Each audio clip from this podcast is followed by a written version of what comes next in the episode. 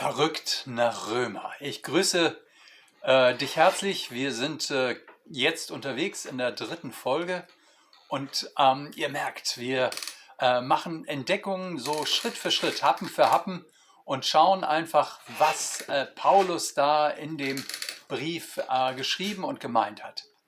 Total spannend. Also, letztes Mal haben wir festgestellt, er ähm, richtet sich an die Gemeinde in Rom und will also irgendwie diese Gemeinde, die er nicht selbst gegründet hat, die will er, da will er Kontakte herstellen. Und er selber bezeichnet sich als äh, Sklaven Jesu, um sich vorzustellen, um zu sagen, was ihm wichtig ist. Jetzt gehen wir heute auf die Verse 8 bis 12 im ersten Kapitel ein und ich lese die erstmal vor. Zuerst danke ich meinem Gott durch Jesus Christus für euch alle, dass man von eurem Glauben in aller Welt spricht. Denn Gott ist mein Zeuge, dem ich in meinem Geist diene am Evangelium von seinem Sohn, dass ich ohne Unterlass euch eurer gedenke. Und alle Zeit in meinem Gebet flehe, ob sich's wohl einmal fügen möchte, durch Gottes Willen, dass ich zu euch komme. Denn mich verlangt danach, euch zu sehen, damit ich euch etwas mitteile an geistlicher Gabe, um euch zu stärken das heißt, damit ich zusammen mit euch getröstet werde durch euren und meinen Glauben, den wir miteinander teilen. Also, ähm, Paulus versucht mit der Gemeinde in Rom in Kontakt zu bekommen. Und das Spannende ist, er fängt erstmal mit einem Dankeschön an. Er dankt für die Gemeinde. Ich lese nochmal. Zuerst danke ich meinem Gott durch Jesus Christus für euch alle, dass man von eurem Glauben in aller Welt spricht. Also ich danke durch Jesus Christus für euch alle.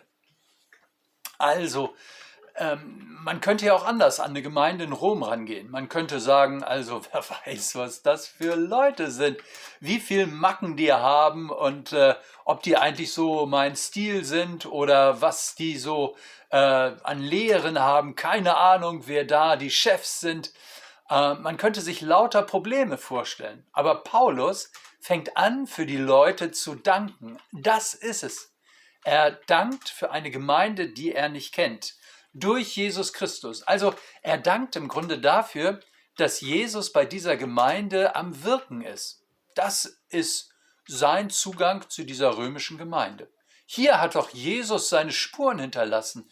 Hier sind Menschen durch das Kreuz von Jesus und durch die Auferstehung von Jesus gerettet worden. Sie sind ihre Schuld losgeworden. Sie sind im Kontakt zu dem lebendigen Gott.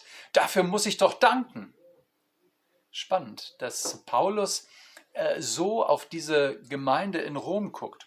Also wenn ich äh, über andere Gemeinden nachdenke oder andere Gemeinden besuche, andere Gemeinden im Blick habe, dann sehe ich oft, was anders ist als in unserer Gemeinde, im guten Hirten.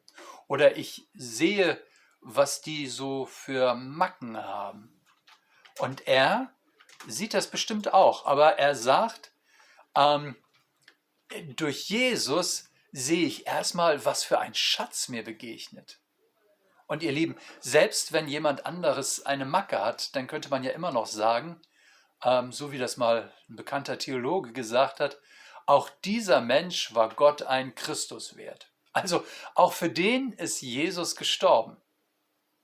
Das ist ein spannender Blick auf andere Menschen, auf andere Christen, die mitunter wirklich anstrengend sind. Auch dieser Mensch war Gott ein Christus wert. Auch für den ist Jesus gestorben. Ihr Lieben, ich möchte euch diese Perspektive deutlich machen, weil sie, weil sie so viel Freiheit schafft, so viel Luft zum Atmen, weil man dadurch ganz anders mit Leuten umgehen kann, dass man sagt, ich danke für die. Ich habe jemanden, der ist für Gott ein Schatz. Äh, für den hat Gott sich investiert. Der war Gott ein Christus wert. Ihr Lieben, so die Gemeinde zu sehen, bedeutet, den Schatz der Gemeinde zu sehen. Wir sehen oft das Gegenteil. Wir sehen das, was nicht läuft. Wir sehen das, wo es menschelt. Wir sehen das, was was schwierig ist. Aber Gott ist auch hier am Wirken. Das ist der Schatz. Hier ist ein Ort, wo Gott sich zeigt. Das sieht Paulus. Und deswegen dankt er ähm, für diese Gemeinde. Ich mache mal weiter. Dass man von eurem Glauben in aller Welt spricht. Waren denn in der Gemeinde in Rom lauter Promis? Dass man so, so wie bei uns sagt, oh, da ist ja der und der Fußballspieler oder der und der Schauspieler oder der und der Politiker. Mann, das ist ja eine wichtige Gemeinde. In der Gemeinde in Rom waren viele Sklaven. Leute, die in der Gesellschaft wenig Ansehen hatten, die äh, nicht berühmt waren, über die man nicht sprach. Und trotzdem sprach man über die Gemeinde in Rom. Und das hebt Paulus hervor. Eben nicht, weil äh, die Masse der römischen Intellektuellen sich da irgendwie hinhielt und ihre Veranstaltungen machte, sondern weil, ähm, weil diese Gemeinde in Rom war, in der Hauptstadt. Also Rom war so wie auch unsere Hauptstädte so eine Stadt, von der es immer ausstrahlte. Und was gerade hip ist und was angesagt ist, was wahrgenommen wird in einer Hauptstadt, das strahlt auch aus. So wie wir in Deutschland oft sagen, ja, ja, wenn du wissen willst, was in Deutschland in ein paar Jahren angesagt ist, dann fahr einfach mal nach Amerika. Dann kannst du Trends und Bewegungen einfach früher oder schneller schon wahrnehmen. So war das in Rom. Und dass da eine christliche Gemeinde war, das bedeutete, dass, äh, dass im Zentrum der Macht die Christen angekommen sind, dass äh, der Glaube an Jesus auch in den Blick der politisch Verantwortlichen kam, dass der Glaube an Jesus wahrgenommen wurde als den gibt es. Das ist nicht nur eine randständige Erscheinung irgendwo in Bethlehem oder Jerusalem oder sonst wo am Ende der Welt. Nein, es gibt Christen hier in Rom. Ähm, dass man von eurem Glauben in aller Welt spricht. Also man sprach über die Gemeinde in Rom. Wisst ihr, ich glaube, äh, man muss sich das so vorstellen, ähm, wie wir heute zum Beispiel reden von Christen im Iran, wo es eine starke christliche Bewegung gibt inmitten dieses Ayatollah-Regimes. Oder Christen in China, wo man vor äh, 50 Jahren, gut 50 Jahren, sich zum Ziel gesetzt hat, alles Christliche auszurotten. Und äh, es eine starke christliche Bewegung gab, gibt. Also dieses Staatsprogramm äh, nicht greift und es viele, viele Jesus-Nachfolger gibt, die der Staat nicht im Griff hat. Und auch da sprechen wir von der Gemeinde im Iran oder der Gemeinde in China und äh, und kennen doch den Einzelnen nicht. Aber wir sagen, es ist beachtlich. Und Paulus, der redet nun also von den Christen in Rom und dankt für sie, findet das beachtlich, dass die Christen da im Zentrum der Macht ihren Glauben leben, weil er strategisch denkt. Paulus sagt, wenn es da im Zentrum ist, dann wird es von da seine Kreise ziehen. Was in Rom wahrgenommen wird, das wird bis ans Ende der Welt kommen. Damals alleine schon durch die römischen Soldaten. Nein, die Römer hatten überall ihre Soldaten, hatten ihre Kurierwege. Und wenn römische Soldaten an Jesus glaubten, dann trugen sie ihren Glauben ähm, bis an die Enden der Welt. Ähm, und dann, denn Gott ist mein Zeuge, dem ich in meinem Geiste diene am Evangelium von seinem Sohn, dass ich ohne Unterlass eurer gedenke und alle Zeit in meinem Gebet flehe, ob sich's wohl einmal fügen möchte, durch Gottes Willen, dass ich zu euch komme. Also Paulus möchte nach Rom kommen, ähm, weil ihn diese Gemeinde interessiert, aber eben auch, weil er strategisch denkt und sagt, ähm, wenn ich im Mittelmeerraum was erreichen will für Jesus, dann nur so, dass ich nach Rom komme. Und er spricht mit einem großen Selbstbewusstsein, nämlich als einer, der von sich denkt, ich habe denen was zu bringen. Also es ist nicht so, dass er das Gefühl hat, ja, dann komme ich mal so als kleiner Bittsteller, sondern er geht davon aus, dass wenn er in der Kraft des Heiligen Geistes nach Rom kommt und von Jesus redet, dass das die Gemeinde ermutigen wird. Dass äh, das in der Gemeinde Kreise ziehen wird, dass Gottes Wort nicht leer zurückkommt. Übrigens äh, macht er dann ja weiter. Denn mich verlangt danach, euch zu sehen, damit ich euch etwas mitteile geistlicher, an geistlicher Gabe um euch zu stärken, das heißt, damit ich zusammen mit euch getröstet werde durch euren und meinen Glauben.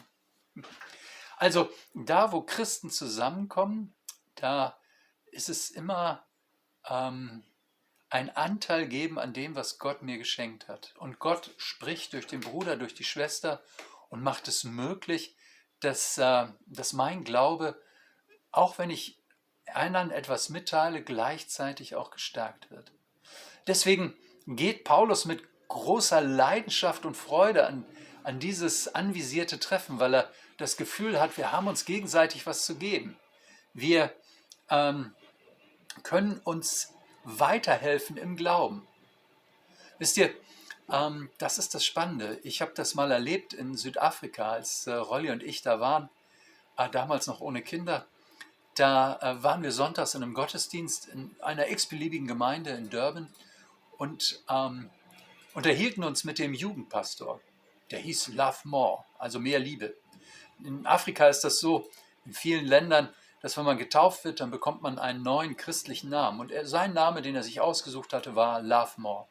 Und er war in Durban, in der Gemeinde, zuständig für Jugendarbeit. Und, und wir tauschten uns über Jugendarbeit aus. Wir stellten fest, dass vieles von Gott gleich geführt ist, manches auch ganz anders ist. Und es ermutigte ihn und uns. Er hat uns dann mitgenommen in, äh, in, sein, in seine Wohnung, äh, die äh, in einem dieser Ghetto-Bereiche war. Und wir hatten nicht mal Angst, weil wir dachten, ja, der ist bei uns, der kennt sich hier aus, das ist ein Bruder. Und verstehst du, das war für uns eine total ermutigende Begegnung. Eine, wo wir sagten, das strahlte mein Leben. Und genau das kannte Paulus aus verschiedenen Stellen, äh, wo er Gemeinden gegründet hatte, aber jetzt sagt er, wenn ich nach Rom komme, in diese Gemeinde, die ich bislang nicht kenne, dann wird das genauso sein. Da begegnen sich Menschen, die zu Jesus gehören und diese Gemeinschaft, die strahlt in meinen und in ihren Glauben aus. Wie heißt es dann? Wie sagt er dann, mit euch getröstet werde durch euren und meinen Glauben, den wir miteinander haben.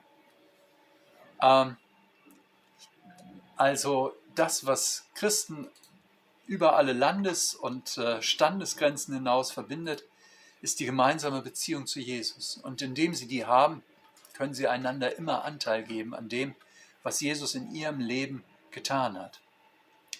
Ähm, Paulus sagt, ich möchte nach Rom. Deswegen schreibt er diesen Brief.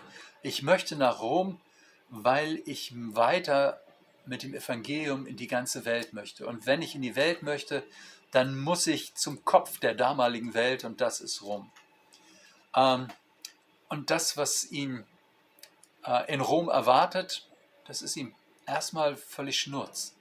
Denn er weiß, ich werde da Christen treffen, äh, mit denen mich so viel verbindet, dass selbst kulturelle Unterschiede, dass selbst Sprachunterschiede, dass selbst ähm, äh, persönliche Differenzen nicht über dieser Beziehung zu Jesus, die uns verbindet, stehen können. Paulus hat für die Gemeinde gedankt. Er dankt immer wieder, weil er sieht, dass Gott da Großes tut. Und jeder Christ ist Grund zum Danken. Ihr Lieben, ich glaube, dass wir da ähm, noch viel von Paulus lernen können. Gerade dann, wenn wir bei den anderen Christen vor allen Dingen die Probleme sehen und nicht äh, den Grund zum Danken. Verrückt nach Römer. Es ist so lebenspraktisch ähm, jeder Happen führt uns weiter, auch in unserer Beziehung zu Gott. Und äh, für heute verabschiede ich mich erstmal, ähm, wünsche euch viel Freude beim Nachsinnen, Nachdenken, Nacharbeiten. Aber nächsten Mittwoch geht es weiter, versprochen. Und dann mit Römer 1, Vers äh, 13 bis 15. Also nur wenige Verse, aber die es wieder super in sich haben. Für heute erstmal alles Gute und äh, macht's gut. Tschüss, euer Hadi.